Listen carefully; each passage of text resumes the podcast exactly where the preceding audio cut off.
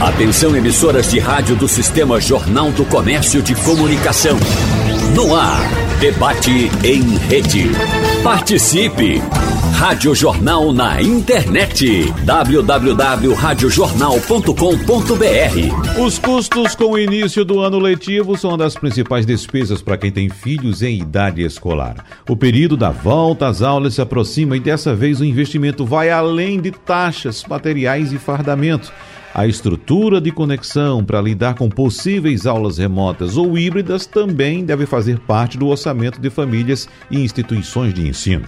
No debate de hoje, vamos conversar com os nossos convidados, que são ligados diretamente a essa questão, sobre responsabilidades de pais e alunos e outras, outros temas também correlacionados ao assunto. Por isso, nós agradecemos aqui a presença em nosso debate do gerente jurídico do PROCON de Pernambuco, Ricardo Faustino. Doutor Ricardo, seja bem-vindo. Bom dia para o senhor. Bom dia, tudo bem?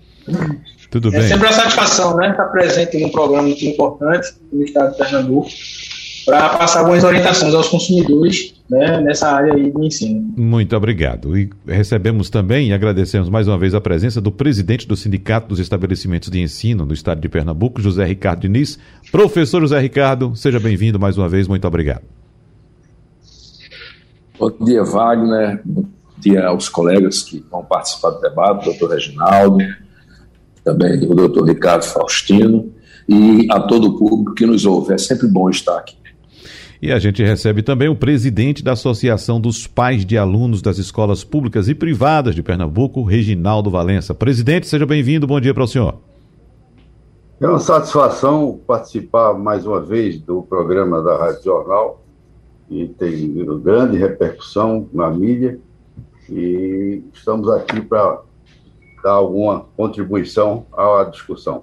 Vamos começando exatamente com o senhor, presidente Reginaldo Valença, porque a gente sabe que tem muitas dúvidas. Todos os anos surgem dúvidas a respeito do relacionamento entre pais e escolas, a respeito também de custos em relação ao material escolar. Mas o que é que o senhor destaca nesse início de ano letivo de 2022?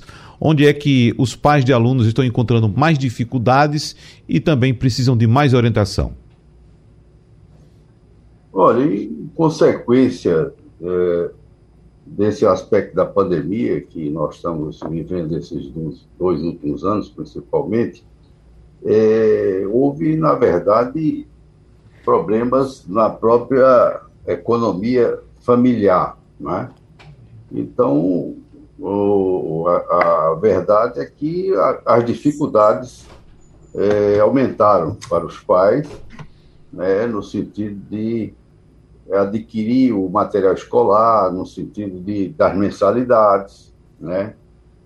Enfim, então essa dificuldade que está sendo enfrentada pelos pais para fazer com que cumpram a parte que lhes cabe. Então, eu diria que o material escolar subiu, em alguns casos, no, segundo a própria pesquisa da, do PROCON, que é feita anualmente, né, é, mais de uma vez, e dá uma norte, e há casos de 300% de diferença do valor do, do material escolar. Para você ter ideia, para isso a gente tem que equacionar esse problema e estamos pensando em resolver isso, quer dizer, fazer esse encaminhamento usando alguns critérios de coisa que nós devemos conversar com o PROCON.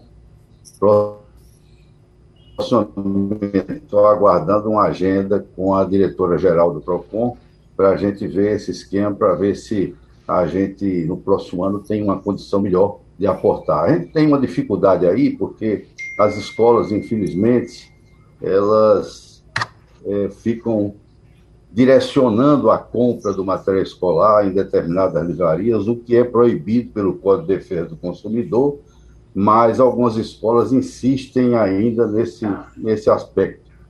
E, e, então é uma coisa que nós temos que coibir, porque não pode ser direcionada a compra do material numa livraria ou num determinado local tem que ter disponibilidade em mais de um local para que o pai escolha.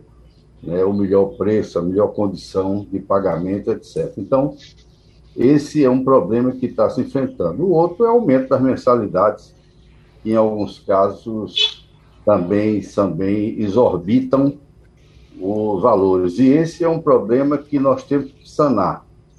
Sanar de uma vez por todas, porque a gente sabe os custos do, do aumento da, do que teve uh, uh, mensalidades, que deveriam ser cobradas e são cobradas a maior, né? E às vezes, em alguns casos, mais do que 12 parcelas que a legislação determina, a casos de 13 mensalidades e não 12, né?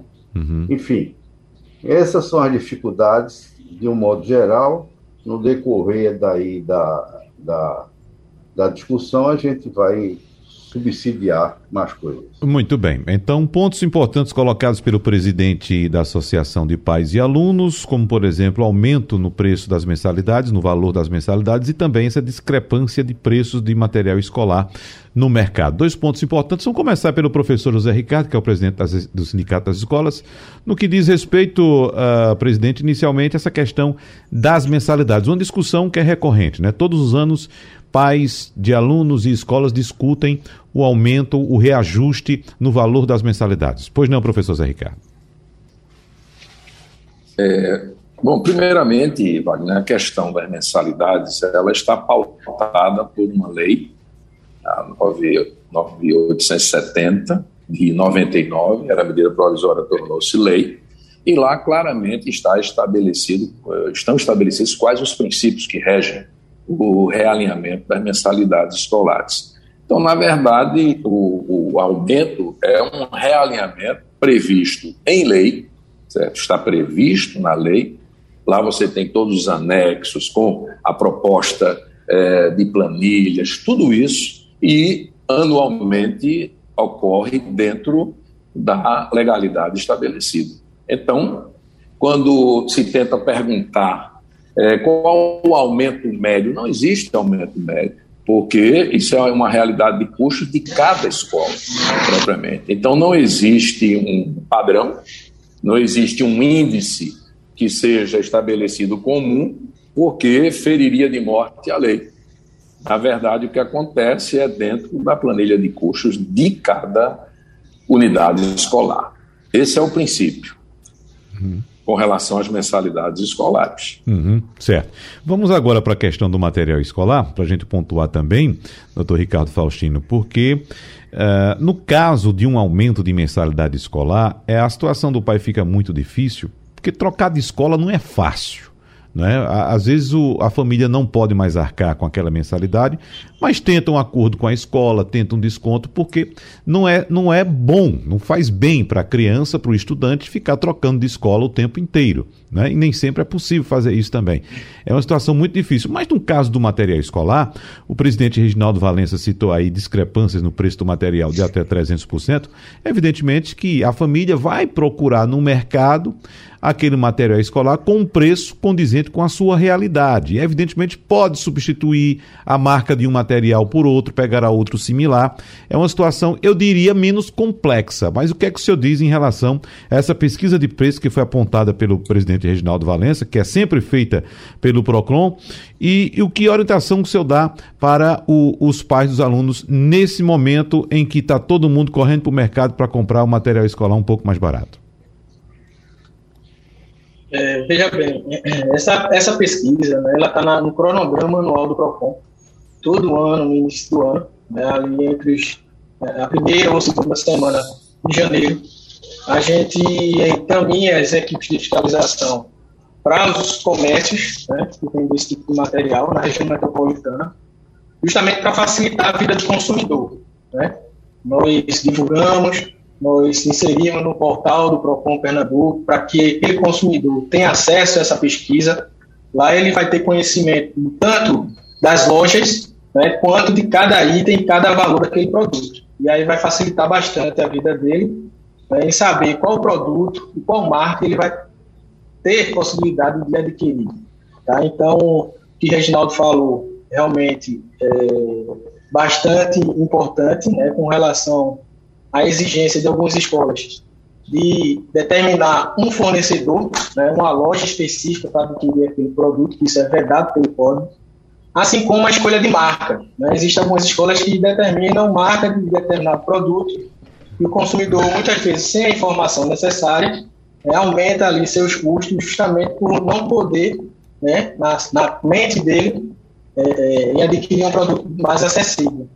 Então, essa pesquisa aí, ela vem nesse intuito de facilitar a vida do consumidor nesse ano, né, no início do ano, né, porque todo mundo sabe que não só essa despesa de matrícula, como material escolar, que é bastante elevado, né, é, é, como outros tributos né, que a gente vai arcando aí no início do ano. Uhum. Agora, o, o, PROCON ele faz essa pesquisa e aponta essa, essa diferença de preços. Evidentemente que não há tabelamento de preços, a gente sabe que o comerciante ele precifica o, o produto dele de acordo com as condições que ele tem. Não é obrigatório que um produto tenha o mesmo preço em todo lugar. Isso depende do lugar, depende de onde você está comprando, as condições, enfim. A, a, gente sabe muito bem. Mas há, há, momentos em que o PROCON pode identificar, identifica e pode até punir o estabelecimento que comprovadamente está cometendo alguma irregularidade na prática de algum, algum preço de algum material, Ricardo Faustino. Sim, pode, pode, né? A gente é, é, pode notificar esse fornecedor, né, para que ele apresente justificativa plausível para identificar por que está cobrando aquele valor naquele produto específico. Tá? Então, se tiver ali fugindo de uma margem razoável de valor, né, de acordo com a estrutura daquele estabelecimento, né, porque é o seguinte, se você compra numa loja no comércio do centro da cidade, onde não tem ar-condicionado, não tem despesa, não tem pouco funcionário, né, ou você compra dentro de um shopping, é evidentemente que no shopping você vai ter um custo maior por conta da despesa daquele fornecedor para vender aquele produto.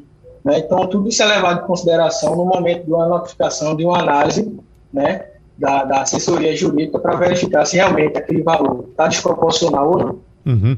Professor Zé Ricardo, ainda só tendo uma dúvida em relação ao preço de mensalidades, a gente sabe que todo brasileiro está passando por uma situação difícil por causa da pandemia, evidentemente, né?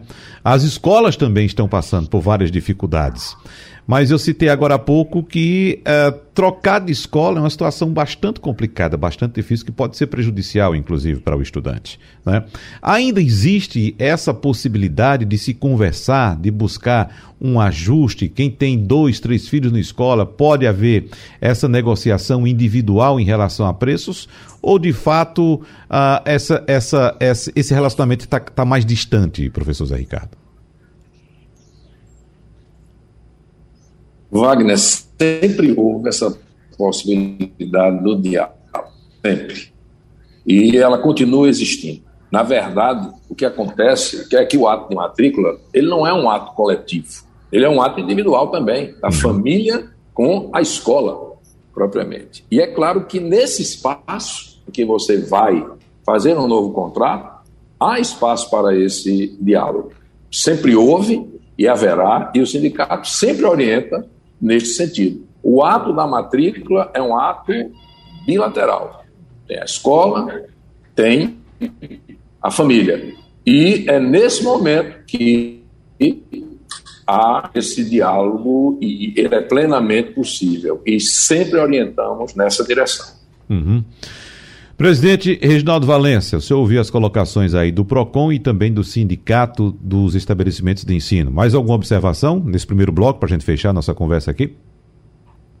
Sim, sem dúvida. Eu começaria com relação às mensalidades. É verdade que há uma lei, né, como o doutor Zé Ricardo colocou, e o problema é que ela não está sendo aplicada corretamente no que diz respeito a a sua inteireza. Primeiro, que as escolas são obrigadas a encaminhar aos pais a planilha de custos, o que não vem sendo feito. Quando muito, isso é afixado em algum quadro que ninguém vê. Portanto, não há nenhuma fiscalização com relação à aplicação das mensalidades. Isso está correndo frouxo. Nós vamos Agora, é, a partir do próximo ano, é, espero conseguir que a gente tenha condições de fazer esse acompanhamento mais de próximo. Outra coisa é que, às vezes, se nós tivemos a oportunidade de constatar isso em algumas planilhas, que são colocados custos nessa planilha que não são aplicáveis para efeito da composição de custos das mensalidades. Também é outra coisa que ocorre é, com relação ao problema da fixação dessas mensalidades. Né? É, é preciso que haja uma, um acompanhamento maior para que a gente tenha um resultado efetivo. Naturalmente que esta lei tem que sofrer alguns ajustes com o decorrer do seu a sua aplicação, se verificou que tem uma série de coisas que precisam ser ajustadas para que possamos ter uma melhor aplicabilidade dela. Com relação ao PROCON, é, eu diria ao Faustino, e vou dizer a Daniela, é que é, é preciso a gente, primeiro, é, uma pesquisa em janeiro, eu acho que tem que ter uma pesquisa antes de janeiro, não é? Porque janeiro está no pico. Então você tem uma ideia do que é, quais são os aumentos. É, foi cobrado aí pelo nosso Wagner o problema da, da fiscalização, a penalização daqueles que exorbitarem com relação ao problema de custos. E tem que ser, há uma composição de custo, aos custos né, do, do negócio, ao valor de, do produto que está sendo adquirido, mas é preciso também é, a gente tenha uma, uma, uma referência é, a partir de dezembro, por exemplo, dessas pesquisas. E o que é mais importante, é, Wagner e o Faustino, é que essa divulgação que servirá de parâmetro para os pais tenha uma mais ampla divulgação. Acho que a colocação tão somente no site do PROCON é muito pouco. Esse é um material de utilidade pública que deve ser divulgado amplamente, inclusive hoje nas redes sociais, né? Hoje a coisa circula e chega mais diretamente ao pai. O pai não vai, quem, quem tem né, computador, a entrar no site do PROCON para ver o valor dos livros. Por outro lado, nós estamos montando um esquema do, do grande feirão, né? porque já está havendo é, em todo o Brasil, e, e aí eu estou dizendo isso porque agora acabei de assumir a presidência da Confederação Nacional das Associações de Pais, e nós vamos ter esses feirões que estão no troca-troca, né?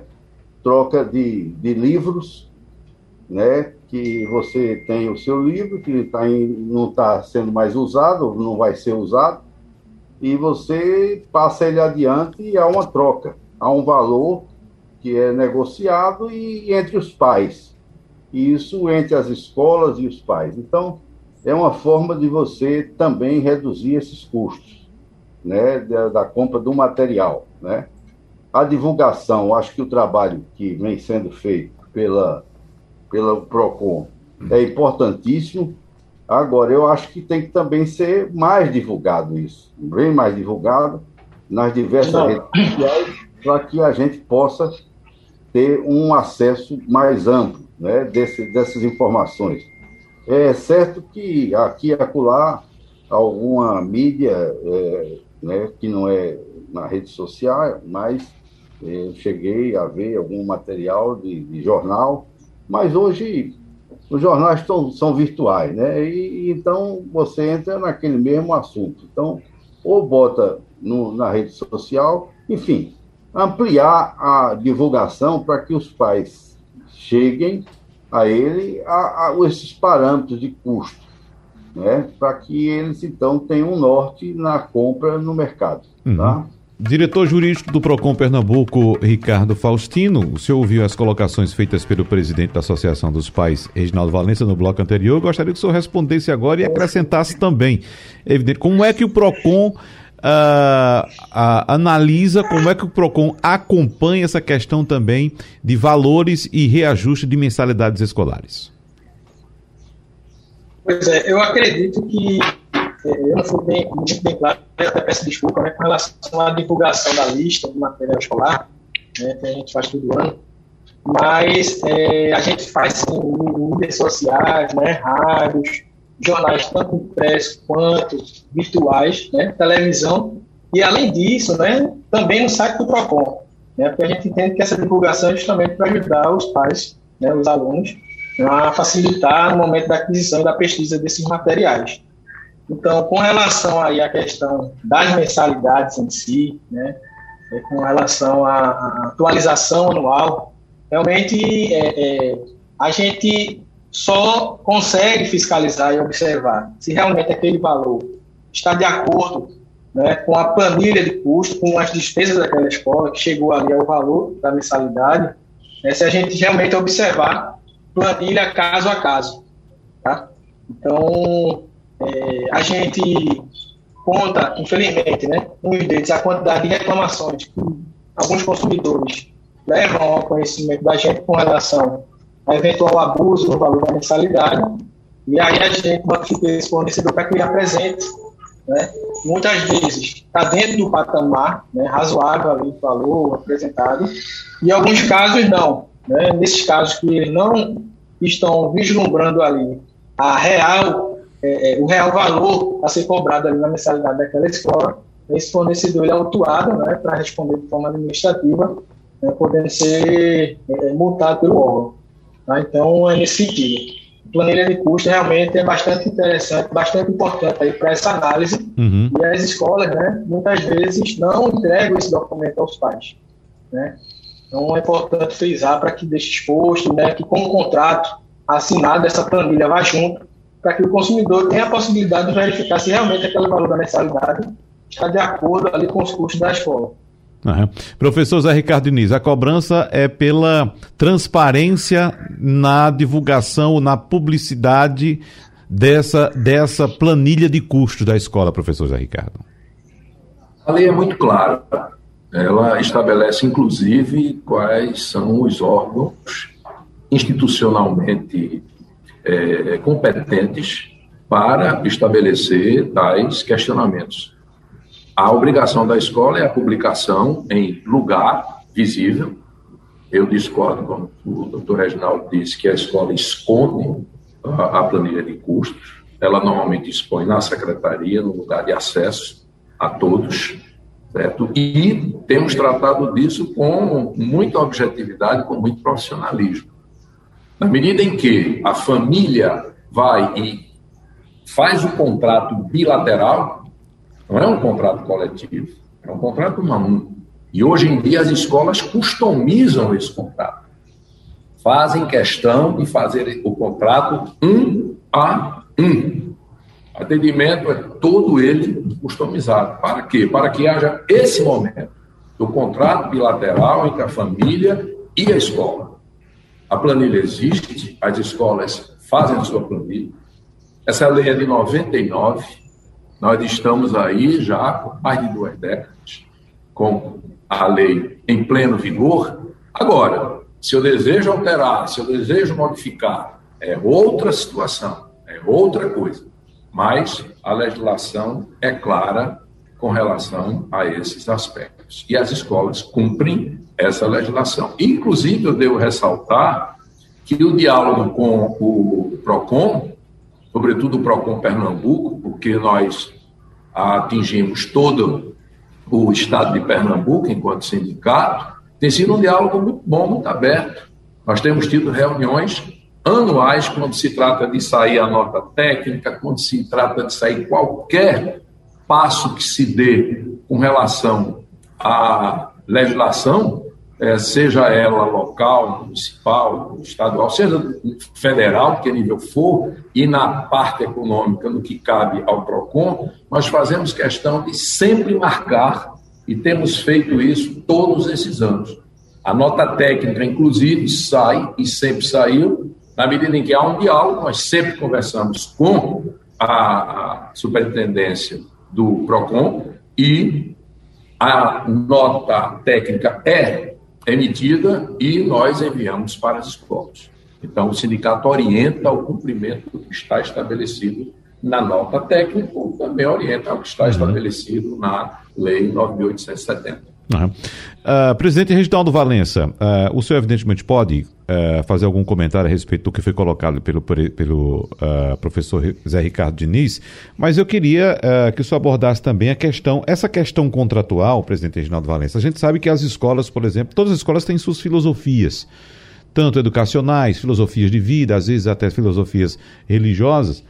E no caso de, durante o decorrer do ano letivo, uh, se por acaso a escola promove alguma alteração dentro daquela filosofia de um desses campos que eu citei aqui, se for feita alguma, alguma alteração e, no caso, a família se sentir evidentemente prejudicada por, por causa daquela alteração. Quais são os caminhos que a família pode, pode procurar, pode seguir para que haja uma, uma adequação ou até mesmo um rompimento desse contrato, presidente Reginaldo Valença? É, no que diz, só com relação a essa sua indagação, eu queria dizer que é, aquelas de caráter econômico, né, elas têm deságua no PROCON, né? uma entidade mais ativa com relação a isso. E com relação à, normatização, alteração disso, é, teria a Secretaria de Educação do Estado, é,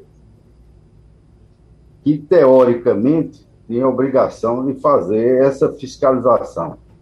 Mas veja, por exemplo, tem um fato que é recorrente. Não é da agora, é de 10, 15, 20 anos atrás. Nesse contrato, oralmente se coloca a obrigatoriedade em cumprimento do regimento da escola. Esse regimento nunca foi entregue aos pais. Uhum. Dizer, quando eu digo nunca, 90% dos pais nunca receberam. Não se pode cumprir algo que não se conhece.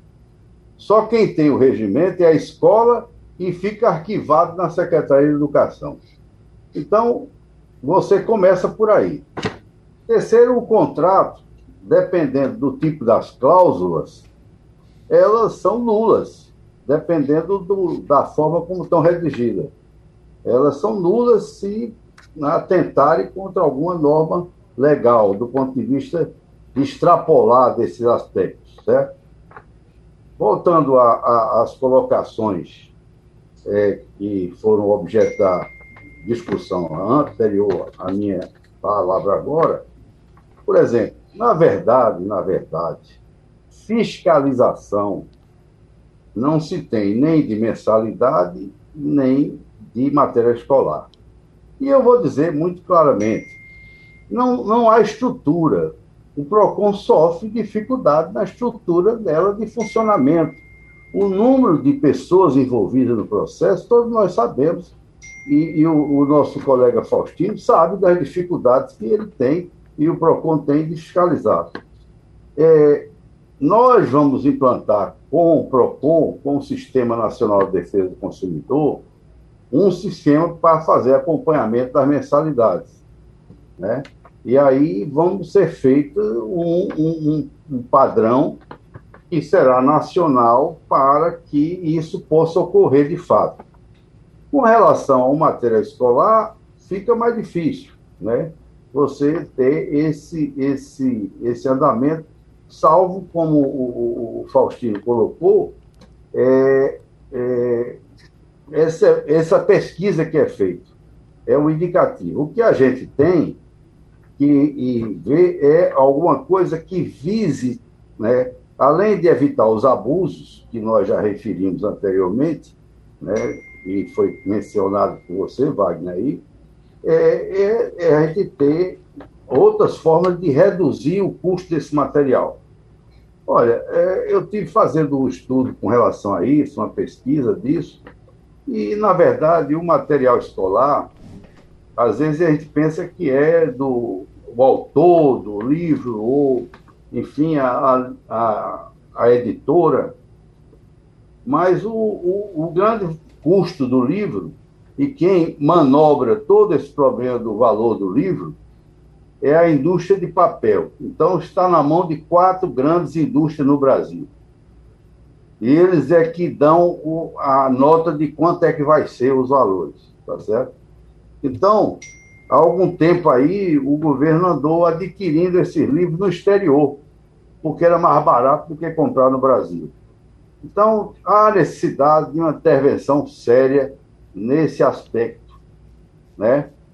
Que certamente será objeto de uma, uma melhor análise do ponto de vista né, que será nós colocamos nesta pauta que nós vamos ter com o Ministério da Justiça, né, já que a Secretaria Nacional de Defesa do Consumidor fica nesse ministério, é, para poder a gente fazer uma análise de como se pode interferir na redução disso e para que chegue na ponta valores mais acessíveis para o pai. Uhum. Isso sem perder de vista aquelas distorções que já foram mencionadas aqui, de compra num determinado local, foi o Faustino também destacou, específico, que contraria o Código de Defesa do Consumidor. Eu, eu, eu acho que, que é, a gente está no limiar, nessa retomada nossa, tá, nós fomos. É, é, os pais nos procuraram para retomar essas atividades e, e fizemos isso também a nível nacional. Então, nós vamos ter que fazer algumas intervenções nessa área para poder melhorar não só os custos dos livros, mas também o problema das mensalidades na, no caso das escolas particulares, né? Uhum. Que é o caso da nossa discussão aqui, basicamente. É. Mas seria interessante que nós pudéssemos, posteriormente, ter uma discussão da escola pública, vai. Uhum. Eu não Sim. sei se estaria na pauta isso, porque realmente o maior universo de estudantes estão na escola pública. Sim, ótimo. Mas, a gente vai continuar, naturalmente, de olho nesse problema dessas essas colocações inadequadas que tem ainda a escola particular. Uhum, certo. E, é, nós vamos, evidentemente, tocar no assunto também escola pública, presidente Reginaldo Valença, mas eu quero aproveitar esse item que o senhor citou aqui, que é muito importante, que é a questão do material didático, dos livros nas escolas, para passar aqui novamente para o professor José Ricardo Diniz, porque eu lembro de uma época, professor José Ricardo Diniz, em que as, as escolas produziam seu material escolar, né? seus livros, seus conteúdos. E, e foi, parece que, uma onda. Muitas escolas partiram por esse caminho, ou produzindo de fato aquelas que tinham condições de produzir o próprio material com gráfico e tudo, ou então se associando a uma produtora de conteúdo em que ali colocava a marca da escola e deixava a, a comunidade escolar sem, sem, sem escolha. Né? Hoje, por exemplo, me parece que essa onda diminuiu um pouco. E, por exemplo, quando um, uma família vai ao mercado comprar o material didático, vai em várias livrarias pesquisar o preço daqueles livros. Antes, não, as escolas colocavam aquele material como sendo um material exclusivo. O que aconteceu? Houve de fato essa mudança, professor Zé Ricardo? Porque até a gente sabe que é permitida a venda de material didático desenvolvido e produzido pela própria instituição. Evidentemente que o Código de Defesa do Consumidor proíbe práticas como, por exemplo, venda casada, mas isso é permitido. Mas o que foi que houve para essa mudança? De fato, há o que disse o presidente Reginaldo Valença agora, uma concentração de poder de decisão em relação a algumas empresas de celulose, de papel ou há outros fatores? Por favor, professor Zé Ricardo. Essa mudança, historicamente, ela aconteceu no seguinte sentido. Primeiro, você tinha praticamente um, um esquema estável, estabilizado, uma situação estável, durante duas décadas, pelo menos duas décadas. E então, a escola fazia o seu material de vestibular, Isso foi muito comum. E normalmente esse material era no ensino médio. Normalmente. Quando se tratava do ensino fundamental, uhum. aí se ia para as grandes editoras. Isso que funcionou historicamente. Mas o que foi que aconteceu? Com o passar do tempo, a complexidade foi, foi aumentando. Para se ter uma ideia, depois que nós tivemos também todos os estudos e aprovação da BNCC, a Base Nacional Comum Curricular, isso também mudou muito de figura. E é impossível você ter uma escola que empatasse um determinado capital para investir dentro de, dessa escala. Então, realmente, a coisa escalou novamente, ganhou outra dimensão, e daí os sistemas de ensino que foram surgindo. Então, a verdade é uma só: isso foi algo nacional. Na verdade, o sindicato e as escolas de Pernambuco elas não estão isoladas, estão no mundinho.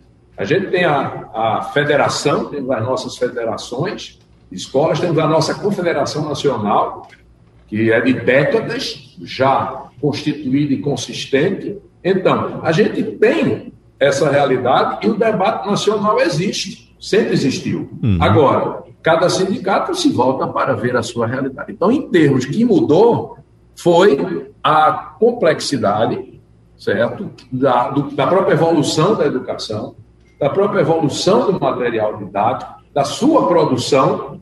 Veja que os meios tecnológicos hoje encareceram muito. Antigamente você fazia uma apostila, colocava figuras em preto e branco. Hoje, se você colocar no material didático figuras puramente em preto e branco, o que, é que vai acontecer? Né? Uma, com essa, esse apelo visual, essa extravagância visual que nós vivemos hoje. Então, esses pontos trouxeram mudanças sintomáticas. E o que a escola fez foi evoluir com todo esse processo.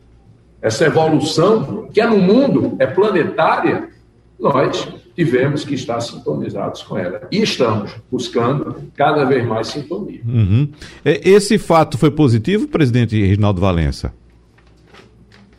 Olha, é, sobre esse aspecto que você é, mencionou na introdução, sim, do ponto de vista de direcionar. Eu acho que, pelo que eu estou entendendo, foi essa mudança foi boa também para, para as escolas, pelo que o doutor professor Ricardo colocou aí, é, houve essa mudança. Nós estamos passando por modificações grandes e, e, e já atrasadas. Era, já era muito tempo que nós teríamos que ter essas modificações no ensino básico, né? de um modo geral, basicamente na área do ensino médio. Né? E esse nós estamos, a partir desse ano, sendo implementado nas escolas públicas e privadas. Então, isso vai haver, em função dessas modificações, uma adequação mais maior a esse tipo de, de problema do material escolar. É esse que nós vamos ser objeto da nossa pauta no Ministério da Educação, é, ainda, não sei se esse mês ainda, mas com certeza no começo do próximo mês. Uhum. Onde nós vamos ver o impacto dessa modificação no esquema de material, no esquema de para acessar os pais, como isso vai repercutir no bolso dos pais, né? É, o problema disso, de que maneira pode ser encaminhado para que venha a ser diminuído esse, esse, esse impacto com relação ao material. Uhum. Diretor Ricardo Faustino, é, em relação a essa colocação feita pelo presidente Reginaldo Valença de que o PROCON não tem estrutura para fiscalizar tanto a questão do preço de material quanto o valor de mensalidades nas escolas, eu queria que você trouxesse para a gente qual é a orientação, então, que o PROCON passa para os pais de alunos neste momento em que há, ah, evidentemente, a procura por material escolar e também processo de rematrícula ou, ou renovação de matrícula nas escolas, como é que os pais podem acionar o PROCON, já que, ao que parece, o PROCON age muito por provocação, já que não há condições de fazer essa fiscalização, doutor Ricardo Faustino. É, veja bem, como todo órgão público né, tem as dificuldades, as limitações. Nós, como PROCON estadual, a gente tem que responder por todo o estado de Pernambuco. E existem 54 unidades conveniadas, né, espalhadas por vários municípios do estado, que dão esse suporte. Tá? Mas é muito importante a participação dos pais e dos alunos na provocação também, para poder a gente atuar de forma mais eficiente e mais específica, né, em determinado caso isolado contra determinada escola que vem promovendo ali um desgaste com relação ao cumprimento da lei é, de defesa do consumidor. É, a gente é, traz aqui é, também a importância da participação da Associação de Pais e Alunos. Né? A gente vê como positivo essa ajuda também, porque aí vai fortalecer, né? É, é, vai aumentar a união entre essas duas instituições para poder justamente fortalecer o lado do consumidor. Tá? Então, é importante essa participação também da associação. Uhum. Para a gente fechar esse bloco, presidente Reginaldo Valença, vamos falar um pouco também a respeito dos uniformes escolares, né?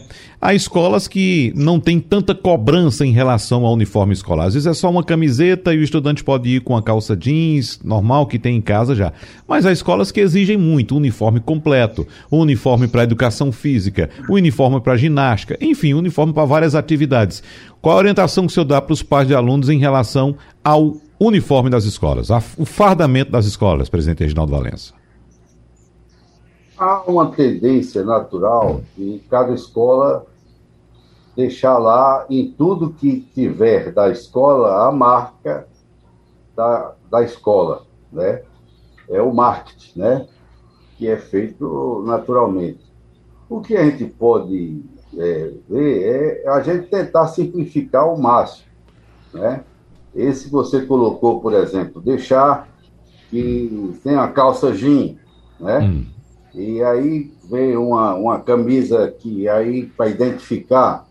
Eu, por exemplo, no caso da escola particular não, mas da escola pública, eu, eu defendo o fardamento, pelo menos da, da camisa, porque é uma forma de você fazer uma triagem e identificar os alunos é, escolas com mil a mil, mil e quinhentos alunos, não tem diretor que conheça todo mundo, né?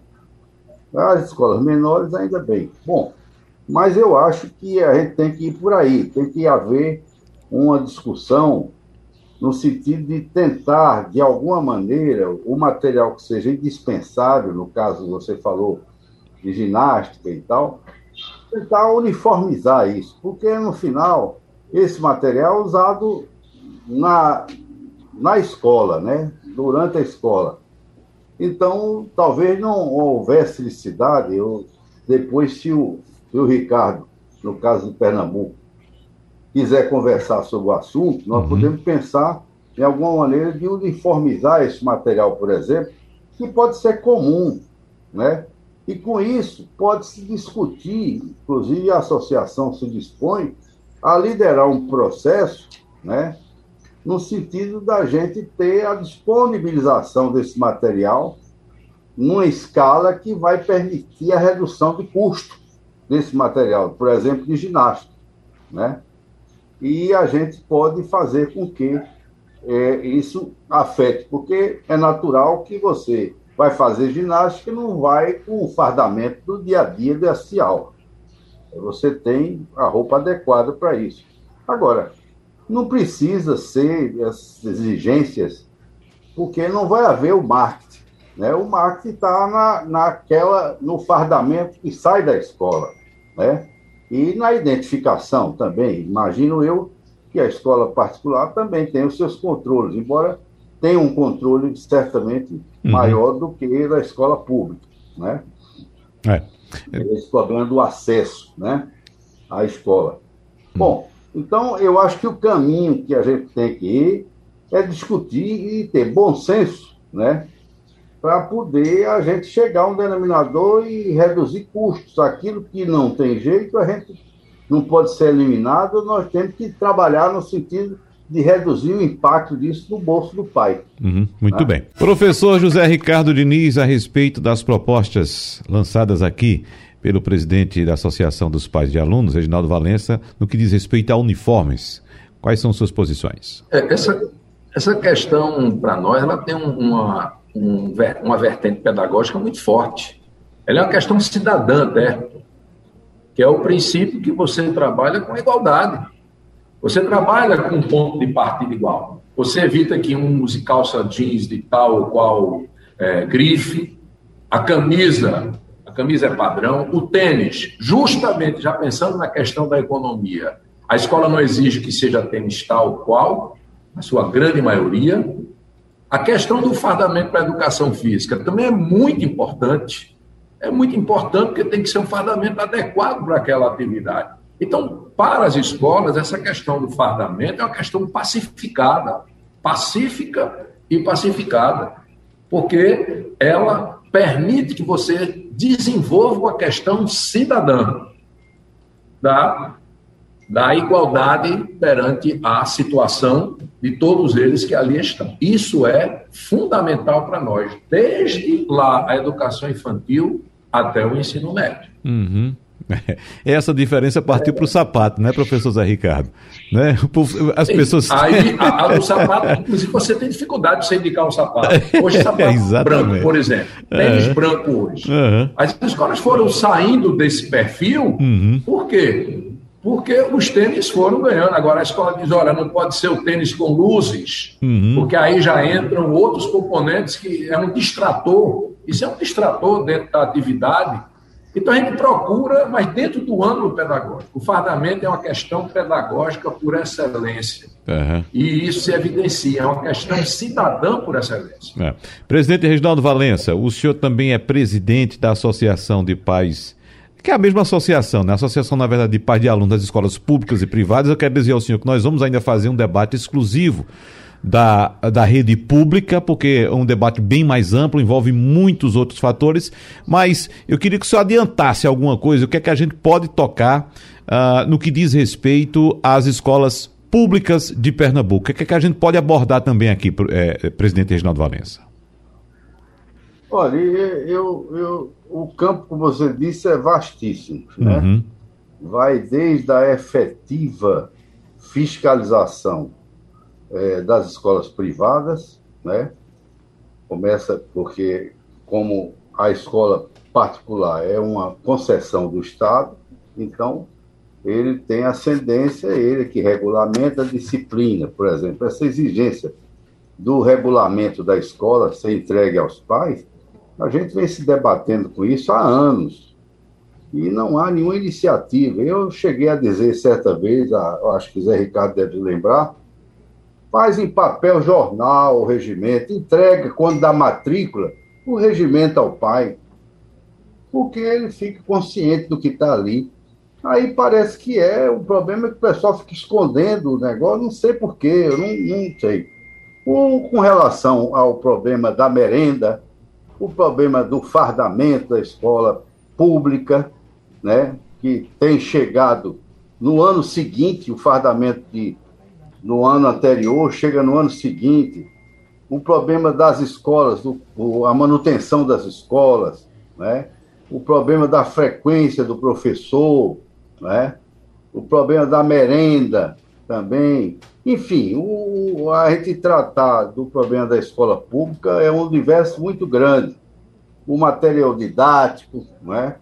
que muitas vezes a escolha é discutível, né? esse material enfim, é, é uma gama muito grande, Wagner, para a gente uhum. colocar aqui, mas você tem uma ideia de qual é a dificuldade. Eu acho que talvez a gente deva dividir a discussão por parte.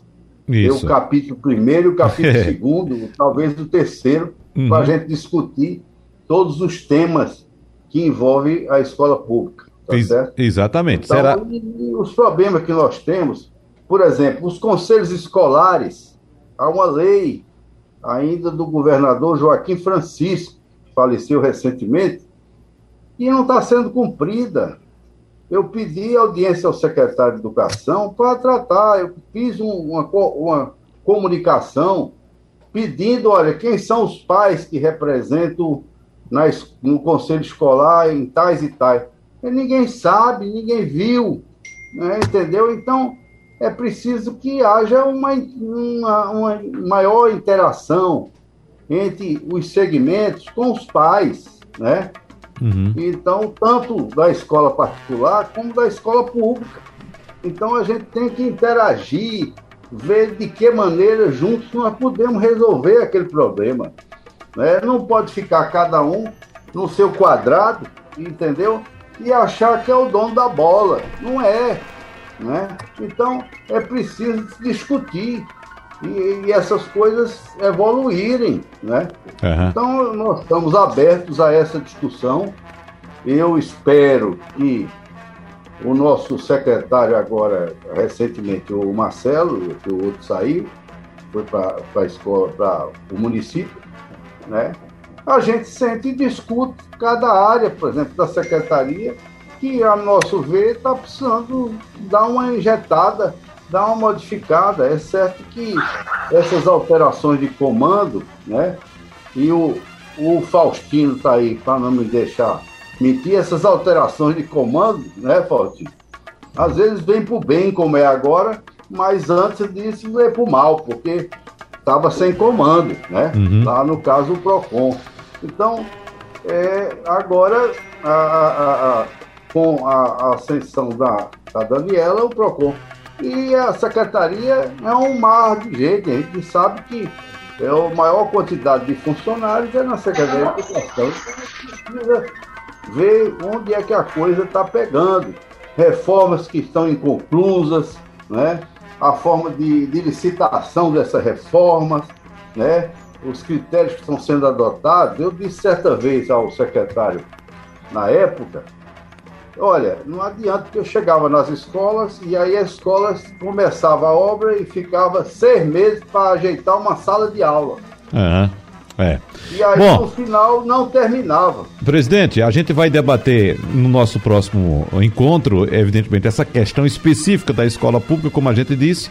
Nosso tempo já está esgotado, eu só quero que o diretor jurídico do PROCON diga aqui para o nosso ouvinte quais são os canais que o PROCON disponibiliza para que o nosso ouvinte possa fazer denúncias e reclamações. Diretor Ricardo pois Faustino. É, o, o PROCON, né, ele está ali em frente à Casa da Cultura, na Floriano Peixoto, 141. Aí o nosso canal de atendimento né, é o 0800 282 1512 uhum. ou 3181 7000. Tanto telefone fixo como o WhatsApp. o consumidor pode utilizar esse canal para pegar todas as informações, orientações, denúncias. Muito obrigado, então, ao gerente jurídico do PROCON de Pernambuco, Ricardo Faustino, ao presidente do Sindicato dos Estabelecimentos de Ensino do Estado de Pernambuco, José Ricardo Diniz, e também ao presidente da Associação de Pais e Alunos das Escolas Públicas e Privadas de Pernambuco, Reginaldo Valença. Abraços a todos e a gente se encontra brevemente falando ainda sobre educação. Muito obrigado. Sugestão ou comentário sobre o programa que você acaba de ouvir, envie para o nosso WhatsApp 99147 8520.